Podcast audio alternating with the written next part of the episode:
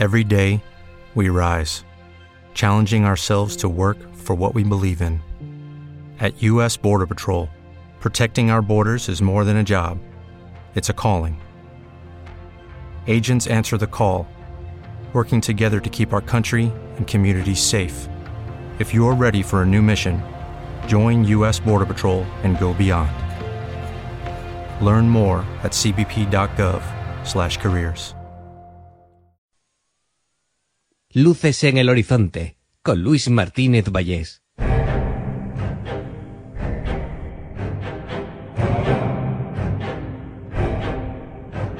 Bienvenidos.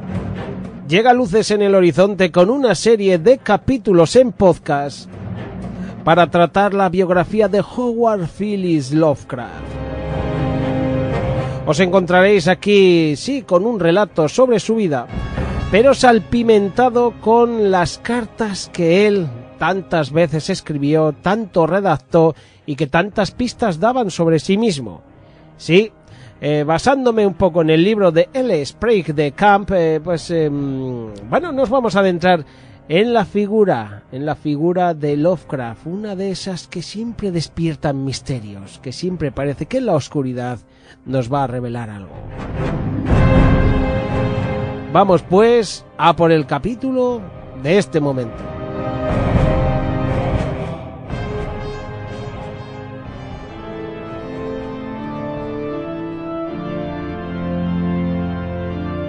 De regreso a Providence, Lovecraft se enfrascó en el horror de Dunwich, una novela corta de 17.500 palabras y que estaba basada en un cuento que él había oído alrededor de un mes antes, en casa de la señorita Vivi, en Massachusetts. Ese relato combina un escenario de Nueva Inglaterra con los plenamente desarrollados mitos de Chulu y empieza así. Cuando el viajero recorre el norte de Massachusetts y se equivoca en la bifurcación de Aylesbury, poco más allá de Dean's Commerce, llega a una región solitaria y extraña. El terreno se eleva y las paredes de piedra bordeadas de espinos se acercan más y más a la polvorienta y sinuosa carretera. Según nos cuenta Sprague, la historia habla de los yankees decadentes de Danwich y de la extraña familia Whately, esta está compuesta por el viejo brujo Whately, que posee un deteriorado ejemplar del Necronomicoir. A ver que estaba aquí, Necronomicoir, eso es.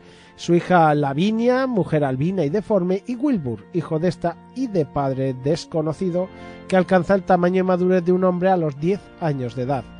Todos los Whately tienen un rostro repulsivo y sin mentón.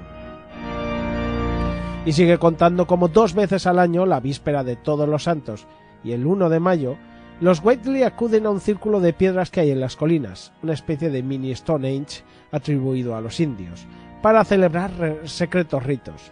En esas ocasiones se oyen ruidos misteriosos como de truenos en los montes y una de las veces Lavinia quedará embarazada. Así pues, eh, dice Sprague Lovecraft utiliza los fenómenos de Nueva Inglaterra, su círculo de piedra se deriva de varias construcciones de piedra rudimentaria que se encuentran en Nueva Inglaterra. Los arqueólogos las atribuyen generalmente a los primitivos colonos o a los amerindios, aunque muchos aficionados a la historia antigua de la región prefieren especular sobre druidas, navegantes del norte y demás visitantes exóticos. No hay constancia de que Lovecraft visitara ninguno de esos enclaves megalíticos, pero pudo haber leído sobre ellos. El otro fenómeno es el de los ruidos de Mudus, que según se decía se oían a intervalos de 300 años en el pueblo de Mudus en el Connecticut central. Estos ruidos parecidos a explosiones se atribuyen con frecuencia a alguna oscura causa sísmica. En el relato se nos cuenta cómo el brujo Whately convierte la parte superior de su vivienda en una especie de jaula. Le sigue desapareciendo ganado, pero él compra más con antiguas monedas de oro. El viejo Whately muere y su hija Lavinia desaparece. Wilbur Whately, que ahora mide ocho pies de alto, lleva su Necronomicon a la biblioteca de la Universidad Miskatonic para cotejarlo con la versión latina que allí se conserva. El bibliotecario, el septuagenario Dr. Henry Armitage, observa el pasaje. Suena un texto de Nietzsche, que Whately eh, transcribe. No se crea que el hombre es el más antiguo o el último de los dueños de la tierra, ni que camina solo en el común conjunto de la vida y la sustancia. Los primordiales existieron, los primordiales existen, y los primordiales existirán, no en los espacios que nosotros conocemos, sino entre estos. Caminan serenos, primarios, sin dimensiones, e invisibles para nosotros. Yog-Sogot conoce la entrada. Yog-Sotot es llave y guardián de la entrada. Pasado y presente y futuro son uno en Yog-Sogot. O Yog-Sotot, perdón. perdón, me confundo con los nombres. Eh, con estos nombres es raro no confundirse. Meses más tarde, Waitley asalta la biblioteca con intención de robar el libro, pero es atacado por el perro guardián. Y cuando Armitage y otros dos profesores llegan al lugar de la escena, el perro ha arrancado jirones de ropa al destrozado Waitley. Dicen que de cintura para abajo Waitley está cubierto de espeso vello negro. Tiene piernas como de dinosaurio carnívoro, un ojo en cada cadera y cola. Del vientre le salían una docena de tentáculos con bocas succionadoras. Al morir se disuelve en un charco de limo fétido. Esto era transcripción. Cuando llegó el forense solo quedaba una masa blancuzca y viscosa sobre la madera pintada del suelo, y el olor monstruoso casi había desaparecido. Esas descripciones para algunos eh, dicen que reflejan el miedo de Lovecraft al acto sexual. Uno de esos críticos llega a decir que dichos temas son exploraciones de su propio subconsciente que conserva su tremendo poder a pesar de lo imperfecto de su estilo y construcción y la aparente estrechez de su mente.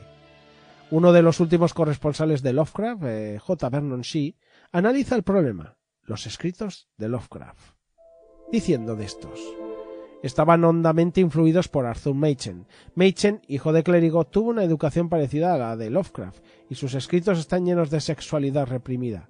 Su relato, la novela de los polvos blancos, en la que el protagonista, al tomar una droga, se disuelve en una repugnante masa blancuzca, sido interpretada como una fantasía de masturbación adolescente. Lovecraft consiguió un efecto similar en aire frío.